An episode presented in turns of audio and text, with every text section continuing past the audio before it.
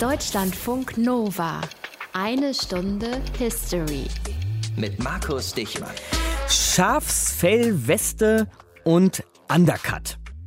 Schafsfellweste und Undercut ist eine gewagte Kombi, ja, aber nein, das ist nicht der neueste Style in Neukölln oder auf der Schanze oder sonst wo, sondern das ist der neueste Style im Teutoburger Wald, so etwa um das Jahr Null.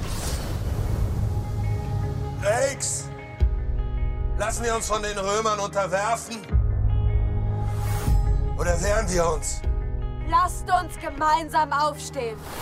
Habt ihr eine Ahnung von der Macht dieses Imperiums? Der Wolf wird kommen.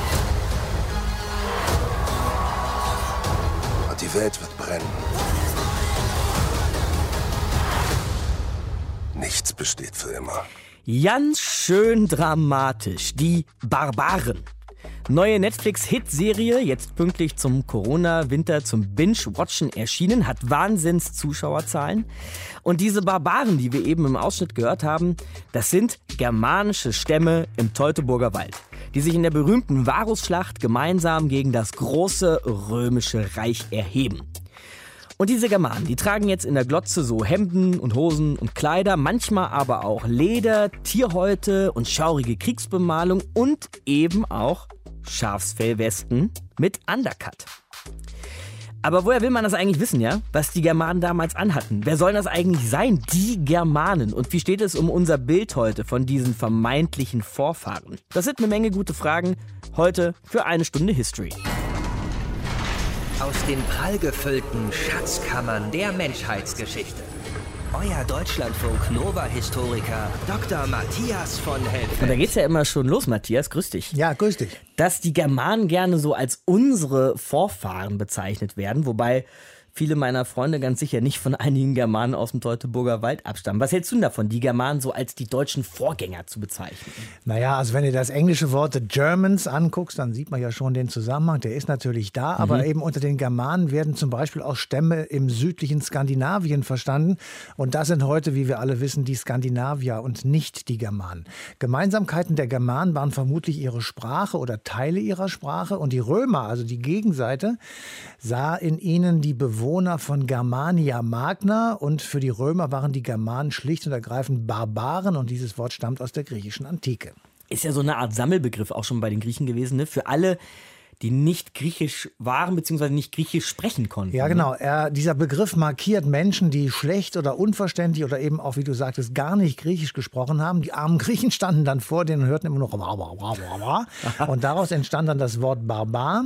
Und die Römer, die haben ja bekanntlich viel von den Griechen übernommen, so eben auch dieses Wort. Die Germanen also wurden nicht so benannt, weil sie jetzt, wie man vielleicht denken könnte, Rabauken waren. Oder kriegerisch oder so, ne? Manchmal mit dem Wort Barbaren zusammentun, sondern weil die Römer sie schlicht und ergreifend nicht verstanden haben. Umgekehrt übrigens auch. Die Germanen haben die Römer auch nicht verstanden und deshalb gab es schon damals den berühmten Job des Dolmetschers. Also die moderne Bedeutung des Wortes der Barbaren oder des Barbaren ist erst später entwickelt worden. Dann bezeichnet das Wort nämlich tatsächlich ungebildete, rohe oder sagen wir es allgemein unzivilisierte Menschen. Womit wir ja eigentlich auch schon bei der spannenden Frage wären, der heute spannenden Frage, wie diese Germanen eigentlich wirklich gelebt haben. Also erstmal, es sind ungefähr ein bis zwei Millionen Personen gewesen. Das ist so eine Schätzung, aber ungefähr wird das so gewesen sein. Gar nicht Das- so viele eigentlich. Nee, ne? gar nicht so viele. Also es war großes Waldgebiet, in dem sie gelebt haben. Das kann man ja in der Serie auch sehen. Also das Siedlungsgebiet ist etwa gewesen das, was wir heute Deutschland, Dänemark und das südliche Schweden nennen. Es hat sehr viele kleine Siedlungen gegeben, die kann man in der Serie auch sehen. Das sind etwa so 200 Bewohner pro Siedlung gewesen. In diesen Siedlungen lebten oft mehrere Sippen zusammen und es gab natürlich Familienverbände, zu denen auch abhängig Beschäftigte gehören. Also wir könnten sagen Sklaven, man kann aber auch sagen Knechte oder eben Leute, die für diese Familien gearbeitet haben. Das absolute Oberhaupt war der Familienvater, also eine patriarchalische Struktur. Die Holzbauten, die man da sieht, mit Dächern bis auf den Boden, das hatte was mit der Natur und der Umwelt zu tun. Und die Dächer waren mit Stroh gedeckt. Und die Relikte dieses Prinzips kann man heute noch in den wunderschönen Reddächern sehen, die man heute in Norddeutschland findet. Wieder sehr beliebt. Absolut. Und die Stämme, die wir dort sehen, die sind meistens untereinander uneinig. Und diese Germanen haben es dann aber irgendwie geschafft, das Römische Reich wirklich mehr als nur zu ärgern. Und darum geht es heute hier in eine Stunde History. Und geärgert haben sie sie, die Germanen, die Römer in der sagenumwobenen Varusschlacht. Sagenumwoben ist jetzt das Stichwort für Felix Schledde, denn der wollte herausfinden, was damals wirklich passiert ist und hat stattdessen erstmal herausgefunden, was darüber alles so erzählt wird.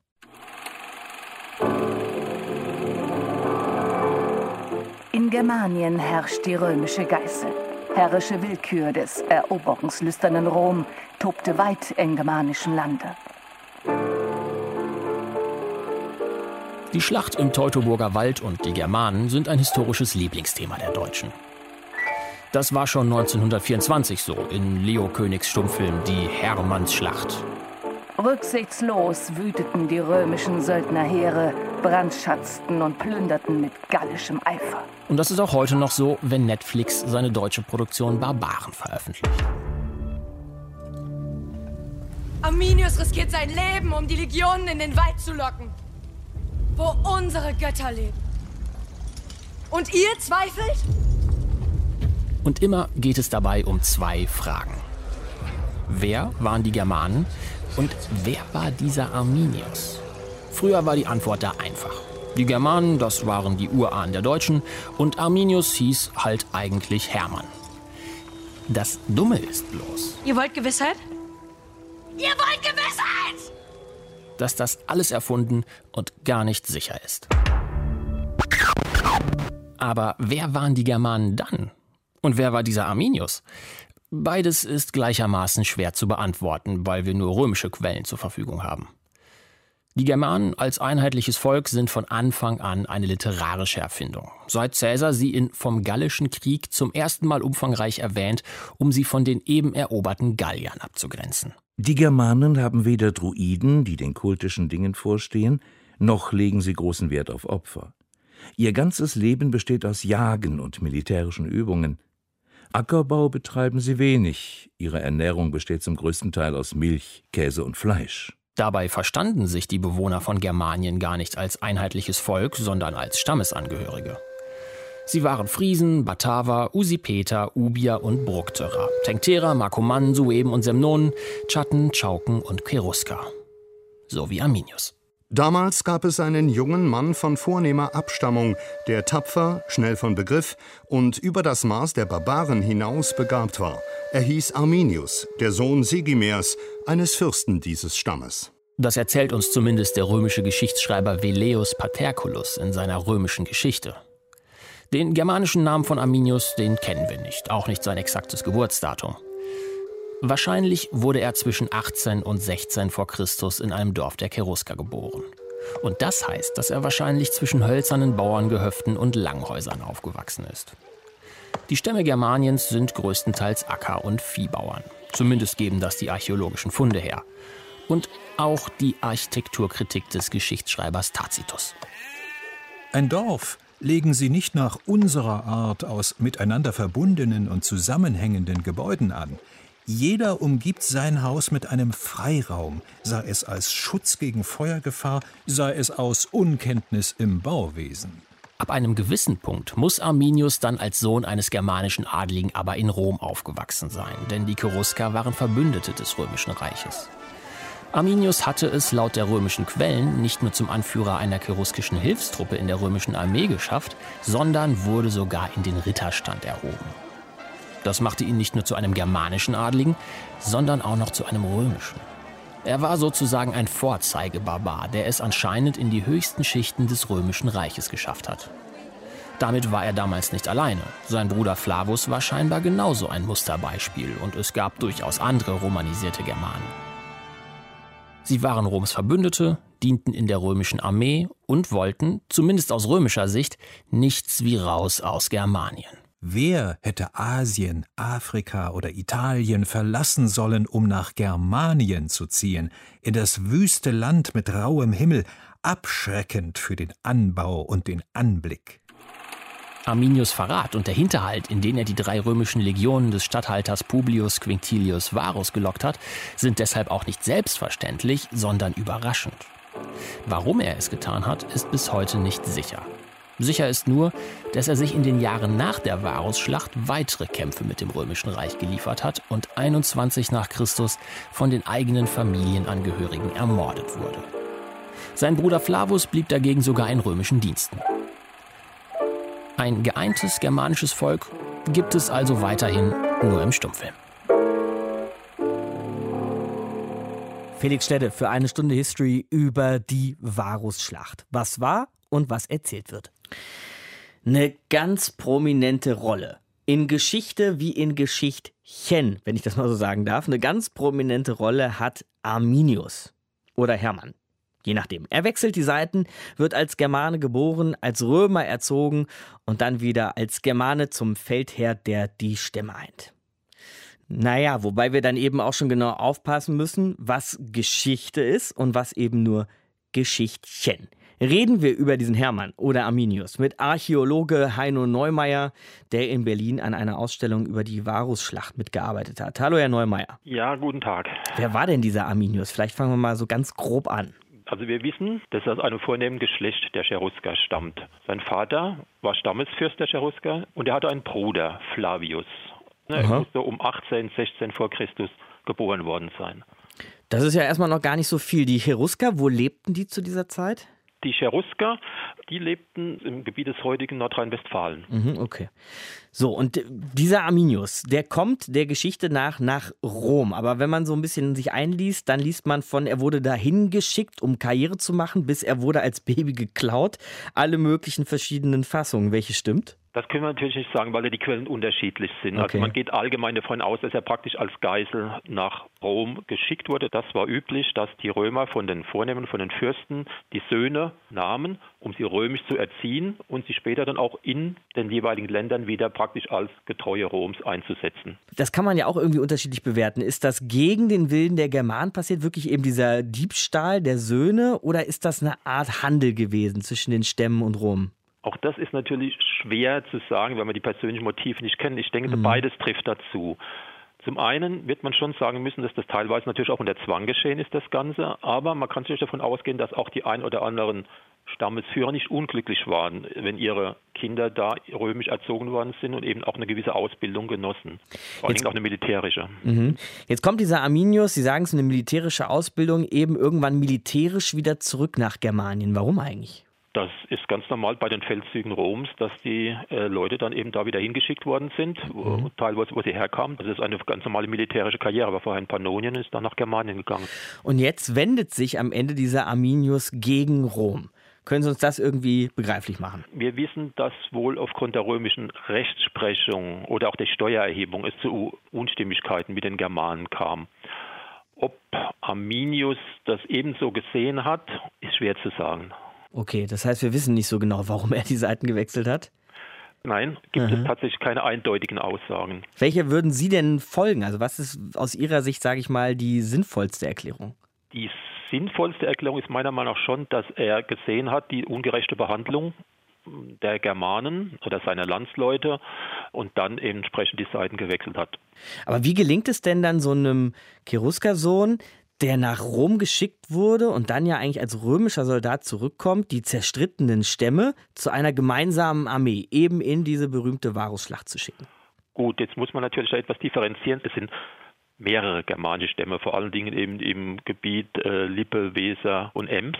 Und wir wissen eben auch, dass er auch äh, Widerstrebende zum Anschluss gezwungen hat oder sie auch gefangen setzen ließ. Also Stammesfürsten, die nicht so wollten, hat er dann schon leicht unter Druck gesetzt, beziehungsweise auch gefangen setzen lassen, damit sie sich ihm angeschlossen haben. Jetzt haben Sie, wie ich finde, schon einen ganz, ganz wichtigen Punkt gerade angesprochen. Er hat einige Stämme geeint und eben nicht alle. Im Teutoburger Wald, Herr Neumann, steht ja auch so eine riesige Hermannsstatue. Da fahren dann zum ersten Mal jede Menge besoffene Vatertagstouren hoch, habe ich mal gesehen mit Bollerwagen und so.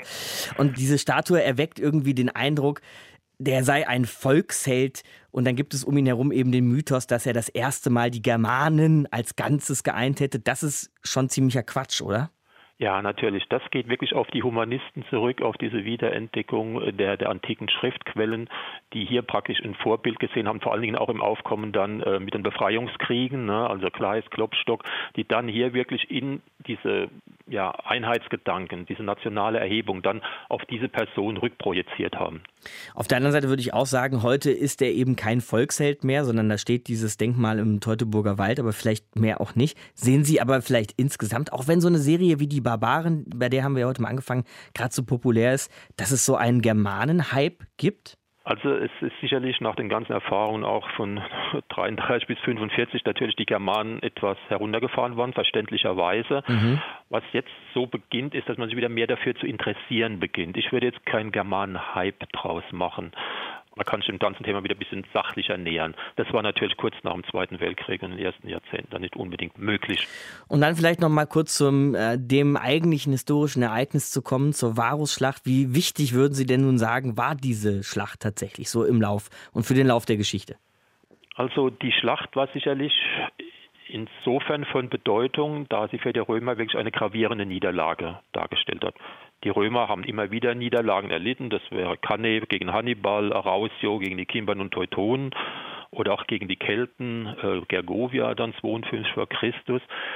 Aber wirklich diese Einmaligkeit, dass wirklich von ein paar Barbaren drei römische Legionen vernichtet wurden, das ist schon was Besonderes gewesen, was die Römer natürlich auch erstmal geschockt hat. Aber man muss auch ganz klar sagen, die römische Offensivkraft war dadurch natürlich nicht gebrochen, weil Tiberius, Nachfolger von Augustus, schickt dann 14 bis 16 seinen Adoptivsohn Germanicus wieder nach Germanien mit acht Legionen. Und das Patt, das da entstanden ist, weil Germanicus konnte tatsächlich keinen Erfolg erzielen. Das Patt, das war meiner Meinung nach viel wichtiger weil da hat man dann endgültig sozusagen die weitere Eroberung Germaniens aufgegeben. Also die Neuen war sicherlich militärisch für die Römer ein Schock, aber die Offensivkraft Roms war keinesfalls gebrochen.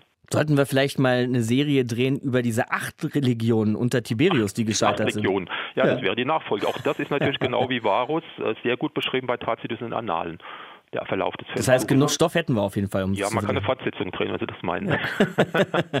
Danke Ihnen, Herr Neumeier. Heide ja, Neumeier bei uns in Eine Stunde History. Ja, bitte.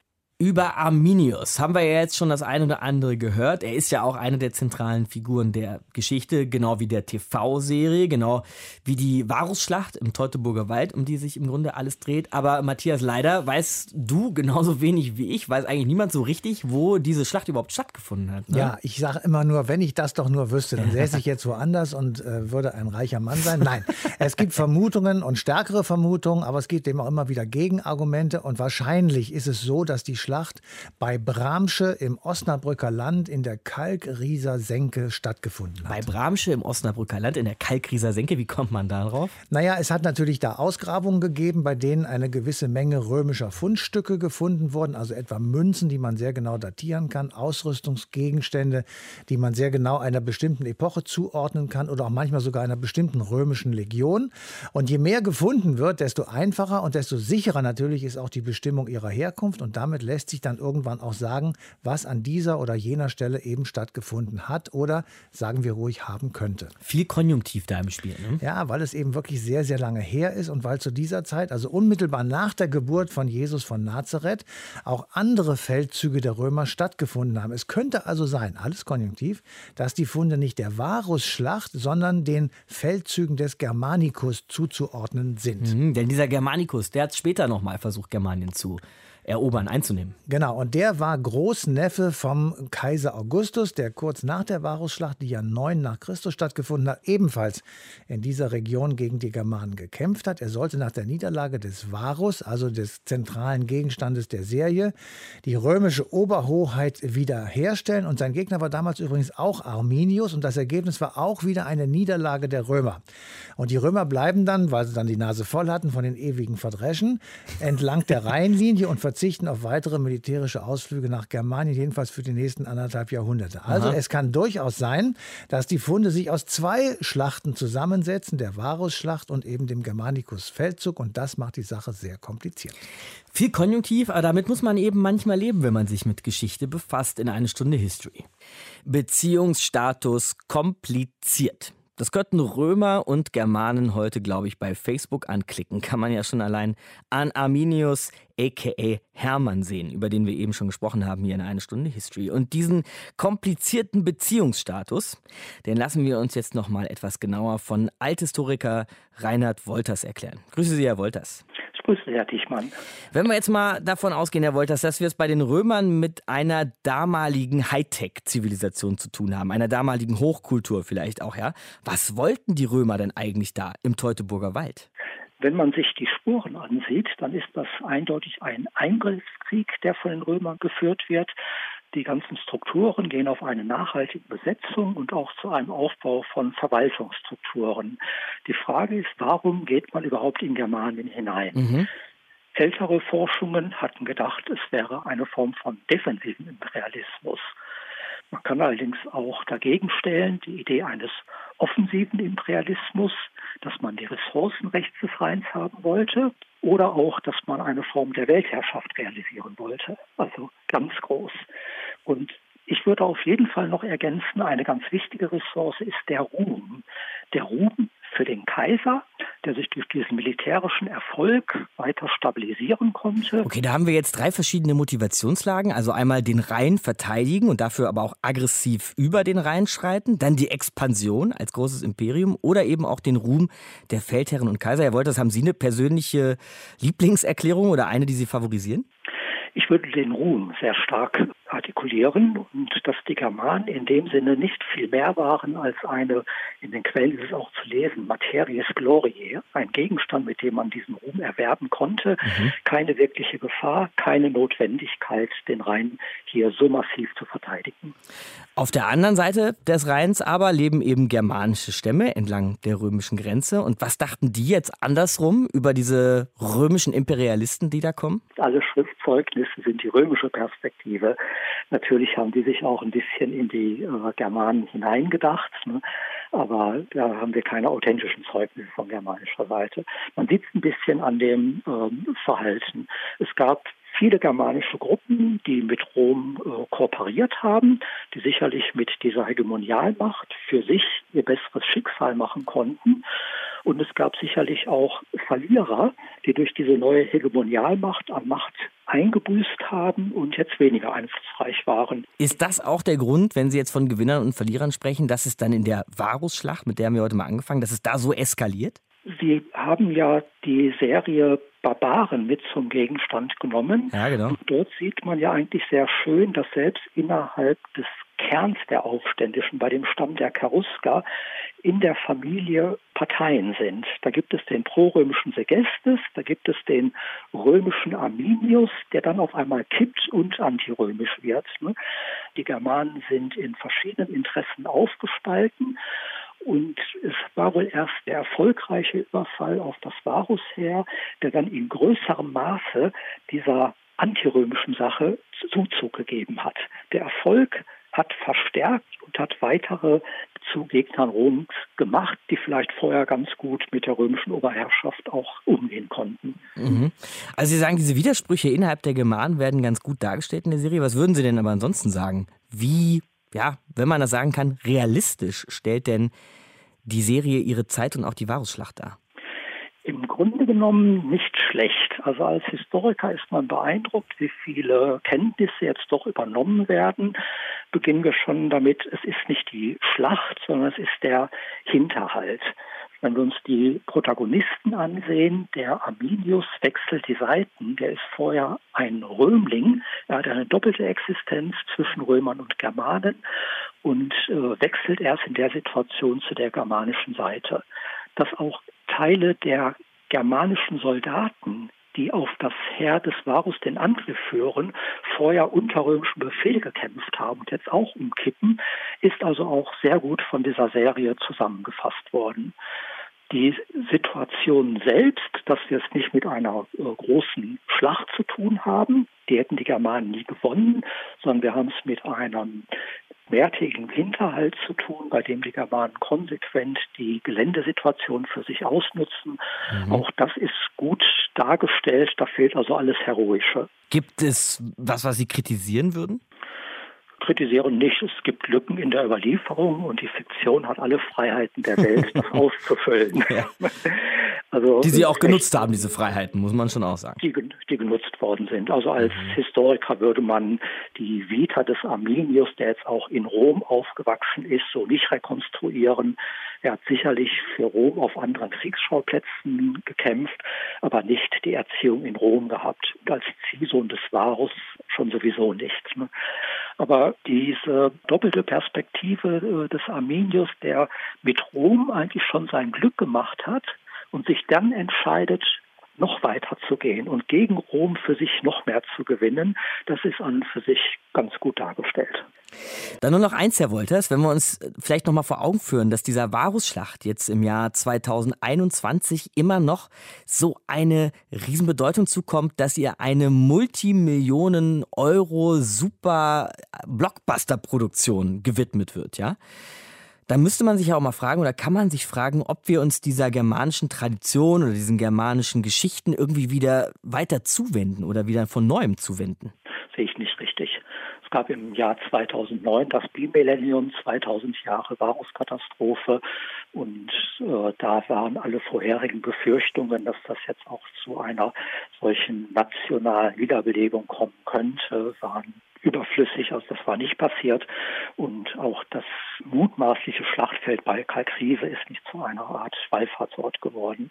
Und der Barbarenfilm, der jetzt da ist, der versucht einfach in diesem Genus der großen, düsteren Schlachtenszenen etwas aufzugreifen und meidet aber peinlichst jeden nationalen Unterton. Danke, Herr Wolters, Althistoriker bei uns in eine Stunde History. Danke fürs Gespräch. Danke, Herr Dichmann. Er war ja der Cherusker, ne? Hermann. Hermann war Hermann der Cherusker. Und im Fernsehen drinne verbringen wir auch sehr viel Zeit in einem nebligen Walddorf mit vielen Reddächern, bewohnt von eben solchen Cheruskern. Das war Matthias unter den Germanen schon einer der wichtigsten und größten Stämme, ne? die Cherusker. Das kann man so sagen. Sie waren auch teilweise assoziiert, also sie waren an der Seite der Römer teilweise. Und die Römer sahen das tatsächlich auch so. Und zwar zwischen 12 vor Christus und 16 nach Christus, also ungefähr 30, knapp 30 Jahre. Mhm. Da finden nämlich die sogenannten augusteischen Germanenkriege statt. Den einen hatten wir gerade genannt, das war Germanicus. Also äh, darauf sozusagen lässt sich auch schließen, dass die Römer den Cheruskern eine große Bedeutung beigemessen haben und deswegen schmiedeten die Cherusker, weil sie wussten, dass sie eine gewisse Bedeutung hatten, mhm. natürlich auch Abwehrkoalitionen mit anderen Stämmen über alle innergermanischen Differenzen hinweg und eben auch über alle Bestrebungen, eigenständig zu bleiben. Da waren sie vielleicht eben in der wichtigen oder richtigen Position, weil sie so ein wichtiger Stamm waren, die Cherusker. Was weiß man denn sonst noch so über die? Naja, der berühmte Julius Caesar, der uns alle in der Schule gequält hat, oder früher jedenfalls mit seinem Buch. Ja, mich Bello, hat das schon auch noch gequält. Ja. De Bello Gallico. Der hat als erste die Zustände in Germanien beschrieben. Weiteres findet sich bei Tacitus oder Plinius dem Älteren. Die haben mich auch gequält. Ja, die quälen uns alle in der Schule. Ähm, und das Verhältnis der Cherusker zu den Römern, das war nicht immer gleich. Zunächst waren sie befreundet mit Rom, dann werden die Cherusker Cherusker Teil eines germanischen Aufstandes. Das nannte man bei den Römern Immensum Bellum, also außergewöhnlich großer, wichtiger Krieg. Anschließend waren sie wieder römische Bundesgenossen. Und dabei hat anscheinend die römische Politik gegenüber den Germanen dafür gesorgt, dass sich eben so viele Stämme in der antirömischen Widerstandsbewegung, nenne ich das mal, zusammengetan haben. Mhm. Und in der TV-Serie zum Beispiel, weil die Römer eben kleine Kinder als Pfand mit nach Rom genommen haben sollen. Aber mir scheint, dass das eher ein filmischer Effekt ist, um das brutale Vorgehen Vorgehen, das tatsächlich gegeben hat, der Römer gegenüber den Germanen zu beschreiben. Wenn ihr euch damals vielleicht für Französisch entschieden habt oder Italienisch, Spanisch gibt es ja auch in manchen Schulen, dann seid ihr natürlich verschont geblieben vom Bello Gallico oder Tacitus oder Plinius. Eine schöne Sache jetzt hier an der Stelle ist, dass wir auch einen der Macher oder zumindest einen der Berater der Serie der Barbaren sprechen können, nämlich Philipp Roskoschinski, der Berater für Kostüme, Waffen und Militärequipment bei den Barbaren war. Hallo, Herr Roskoschinski. Hallo. Also bei den Stichworten Waffen und Militär, da werden ja. Sie sich ja sicher auch besonders mit dem Höhepunkt der Show befasst haben, nämlich der Varusschlacht selbst. Wie haben Sie versucht, die zu rekonstruieren? Das ist ein bisschen in diesem Fall problematisch, weil ich war, wie Sie ganz richtig gesagt haben, Berater. Ich war auch vor Ort der Waffenmeister am Set. Ich Aha. hatte aber auf den Hergang der Schlacht oder auf die Darstellung hatte ich eigentlich recht wenig Einfluss. Die das kam dann durch die Drehbuchautoren oder wie? Richtig, mhm. richtig. Die Schlacht, die könnte man eigentlich ganz gut rekonstruieren. Wir haben da gute Schriftquellen zu.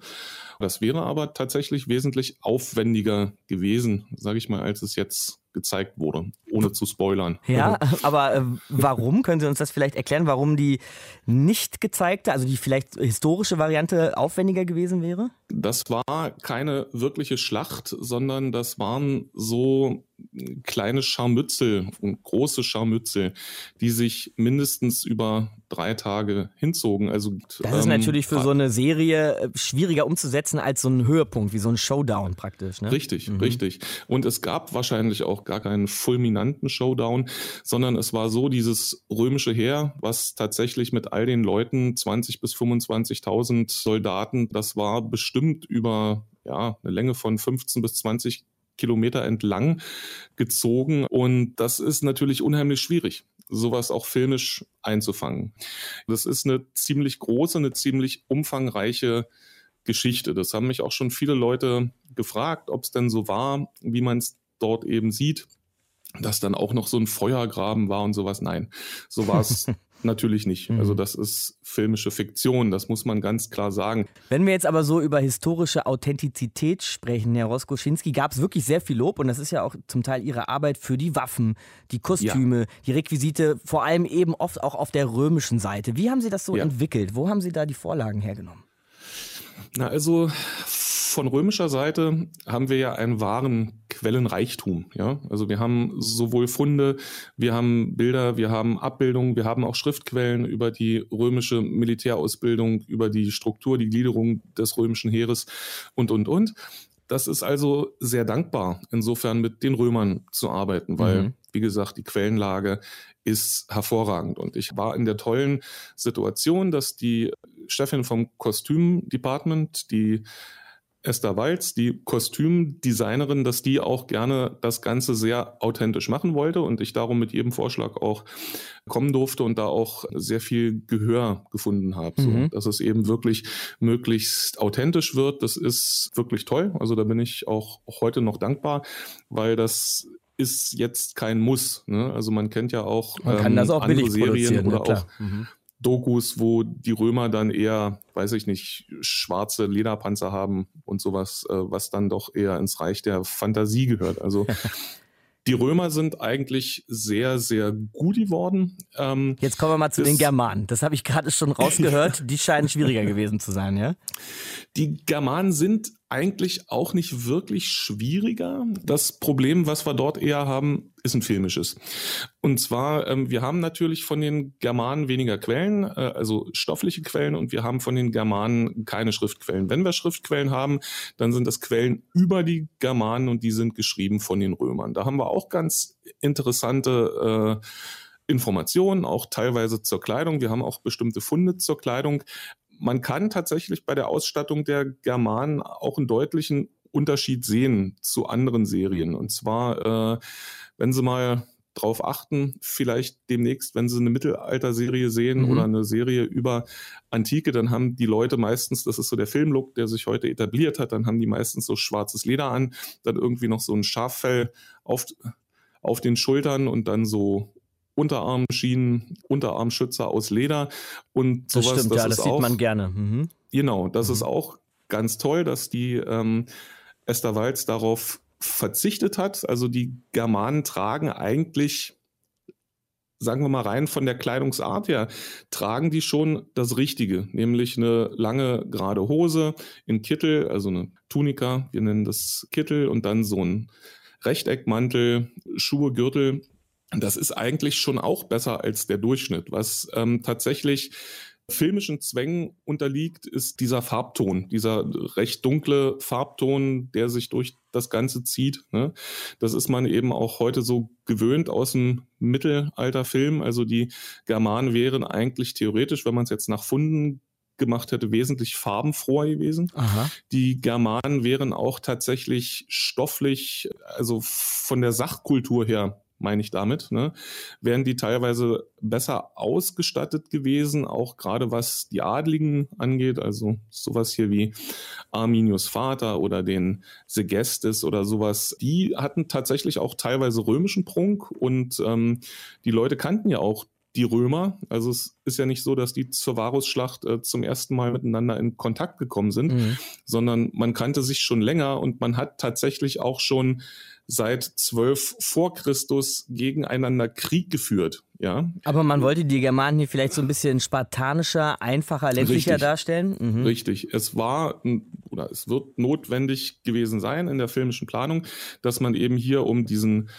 cineastischen Cut zu haben zwischen dem technisierten Weltreich auf der einen Seite und äh, den germanischen Stämmen auf der anderen Seite, dass man den dann optisch so unterstreicht. Das sind filmische Zwänge. Ich kann es verstehen, warum es gemacht wird.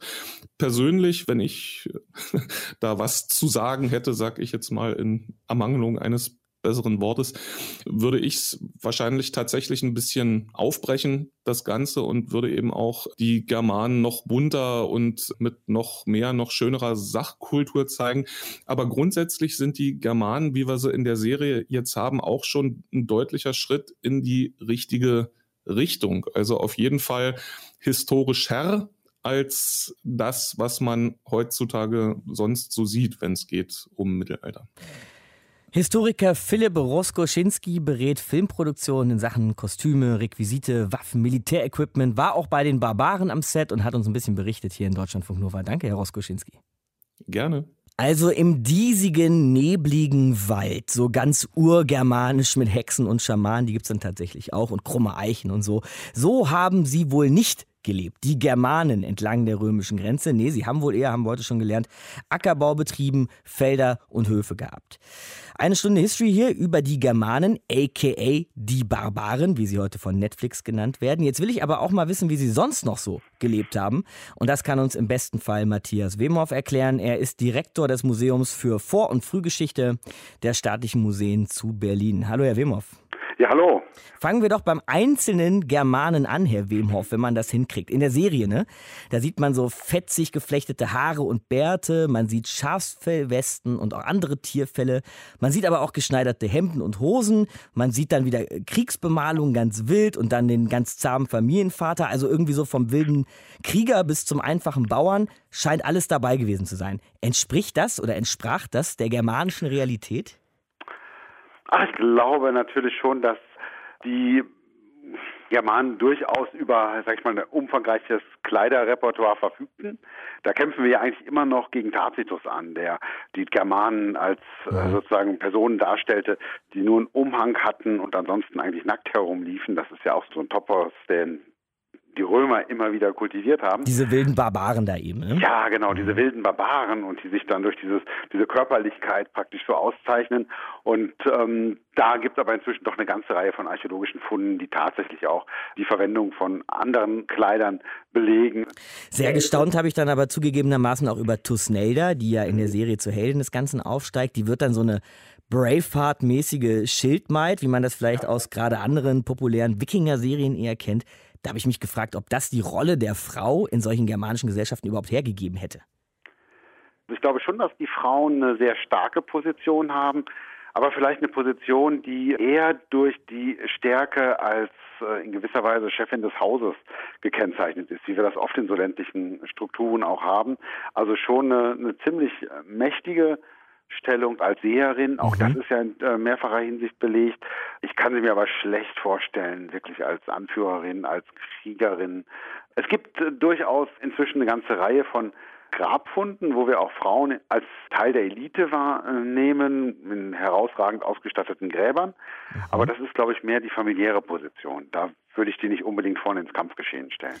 Aber dann erzählen Sie uns doch eben von diesen äh, Wahrsagerinnen und Seherinnen, von denen Sie eben sprachen. Tauchen ja auch in der Serie auf. Ja, tauchen da ein bisschen hexenartig auf. Genau. Ähm, aber ob das wirklich so war, das kann ich nicht beurteilen.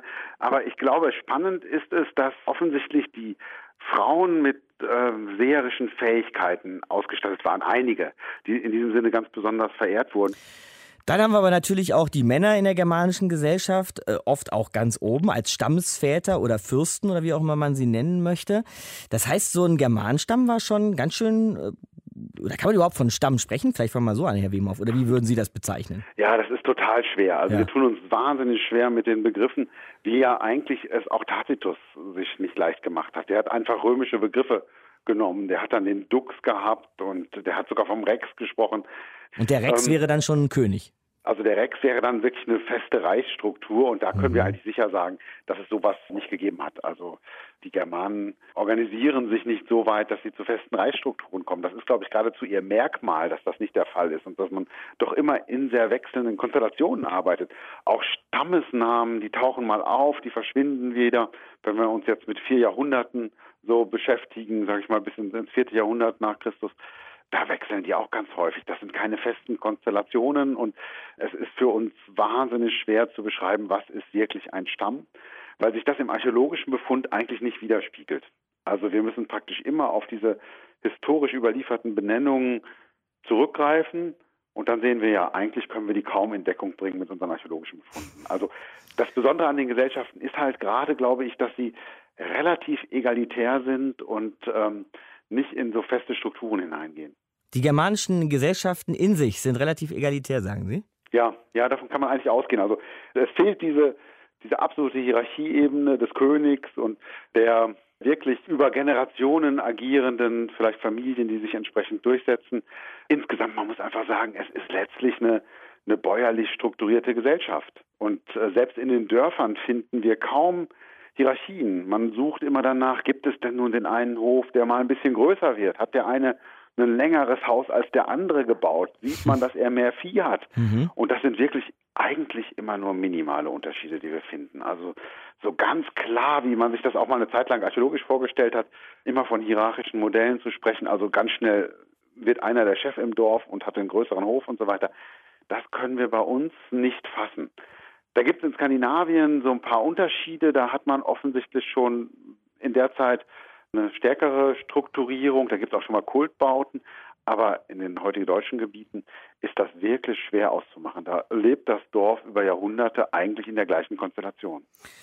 Da muss man ja auch fairerweise sagen, finde ich, dass die Serie jetzt die Barbaren das auch durchaus darstellt, in diese innergermanischen Konflikte. Ich will Sie dazu aber eins noch fragen, Herr Wemhoff, nämlich die Germanen erfahren in meiner Wahrnehmung zumindest, widersprechen Sie mir, wenn Sie das anders sehen, so eine Art Hype. Also es gibt diese Serie bei Netflix, es gibt aber noch eine Menge anderen Kram, Videospiele, Musik, Literatur und tatsächlich ja sogar Gläubige, die die Germanen und ihre alten Riten irgendwie wieder für sich entdecken. Was halten Sie davon? Ja, das ist natürlich so ein bisschen die Sehnsucht nach der Archaik. Also je komplexer ähm, die Welt wird, da sucht man sich äh, irgendeinen Mythos, wo man denkt, hm, das ist noch einfach und da zählt vielleicht der Mann noch was oder die Frau, alle Rollen sind festgelegt und äh, da stilisiert man sich letztlich, ja, auch eine Welt zusammen, in die man sich spielerisch vielleicht versenken kann, die aber dann natürlich relativ wenig mit der Realität zu tun hat. Und sowas wie sich einem germanischen Glauben hin ähm, ja, verbunden zu fühlen, das ist einfach nur kurios. Also da kann man wirklich nur sagen, was geht in den Menschen vor. Das ist, wenn wir etwas haben, dann haben wir eine Überlieferung nordischer Mythen aus der Wikingerzeit. Ähm, und die sind eigentlich dann von dort aus nochmal transferiert, letztlich bis in das 12., 13. Jahrhundert, denn erst dann haben wir die Aufzeichnungen in Island. Also das jetzt zurückzusetzen auf mögliche Vorstellungen im ersten Jahrhundert nach Christus ist wahnsinnig schwierig. Da das liegen ist, über 1000 Jahre zwischen. Ne? Genau, da liegen über 1000 Jahre zwischen. Da muss man ganz, ganz vorsichtig sein. Da kann man gewisse Kontinuitäten vielleicht durchaus begründet annehmen, aber immer mit einer wirklich großen Vorsicht und ja, einfach dem Wissen darum, dass Geschichte sich permanent verändert und dass sich natürlich auch solche Vorstellungen im Wandel befinden.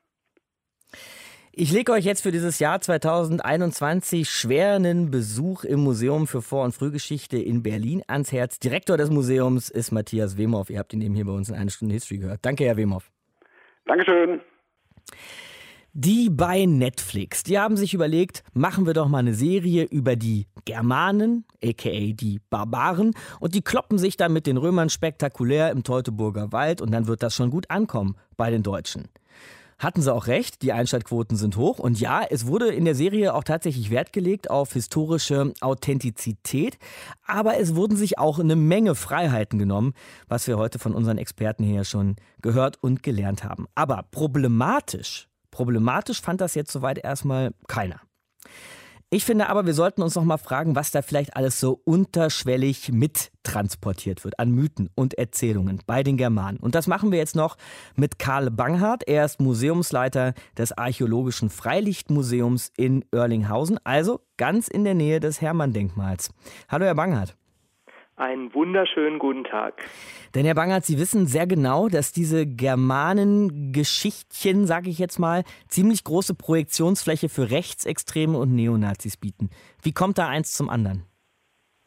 Ja, fast alle Kernüberzeugungen der extremen Rechten lassen sich über Germanen abbilden, weil über eine Epoche, über die ich nicht viel weiß, da kann ich natürlich viel hineinprojizieren. Das ist wie so ein leerer Luftballon, mhm. den ich aufpusten kann mit meinen eigenen Vorstellungen. Da kann ich reinprojizieren Antisemitismus, Nationalismus, Führerkult, Fremdenfeindlichkeit, die ganze Palette.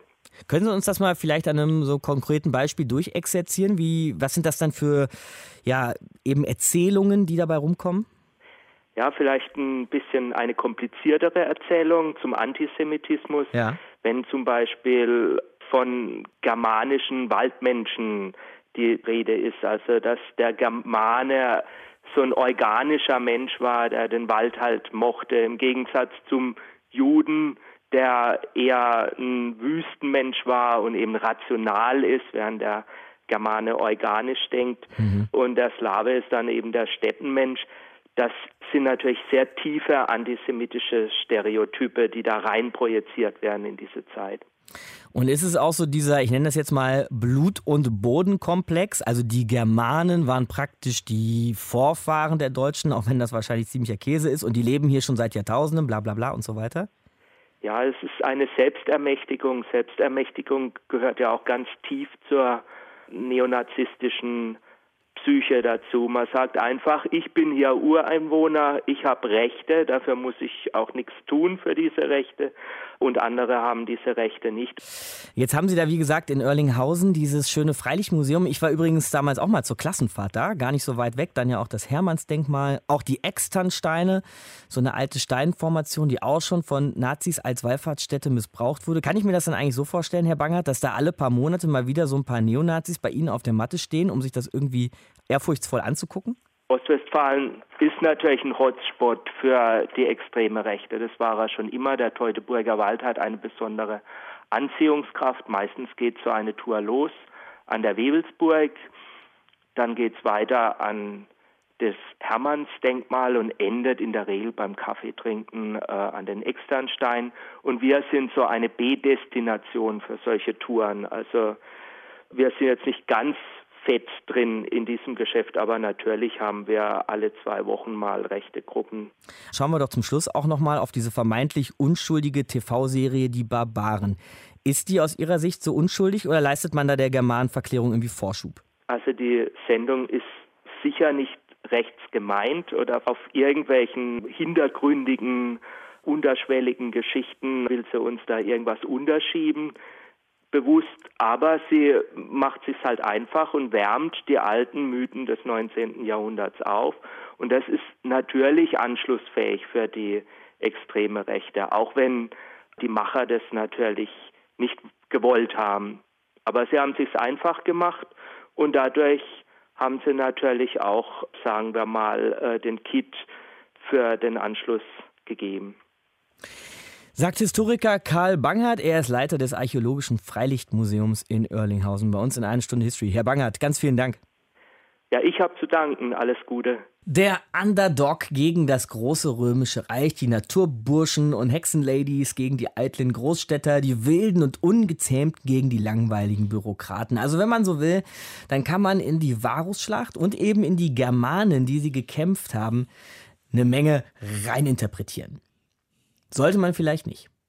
Matthias, warum bieten sich die Germanen so wunderbar zum Geschichtenerzählen an? Naja, so grundsätzlich, weil man nicht so richtig viel über sie weiß, gesichert. Man weiß eine ganze Menge, aber nicht richtig wirklich gesichert. Man kann also sehr viel hineininterpretieren.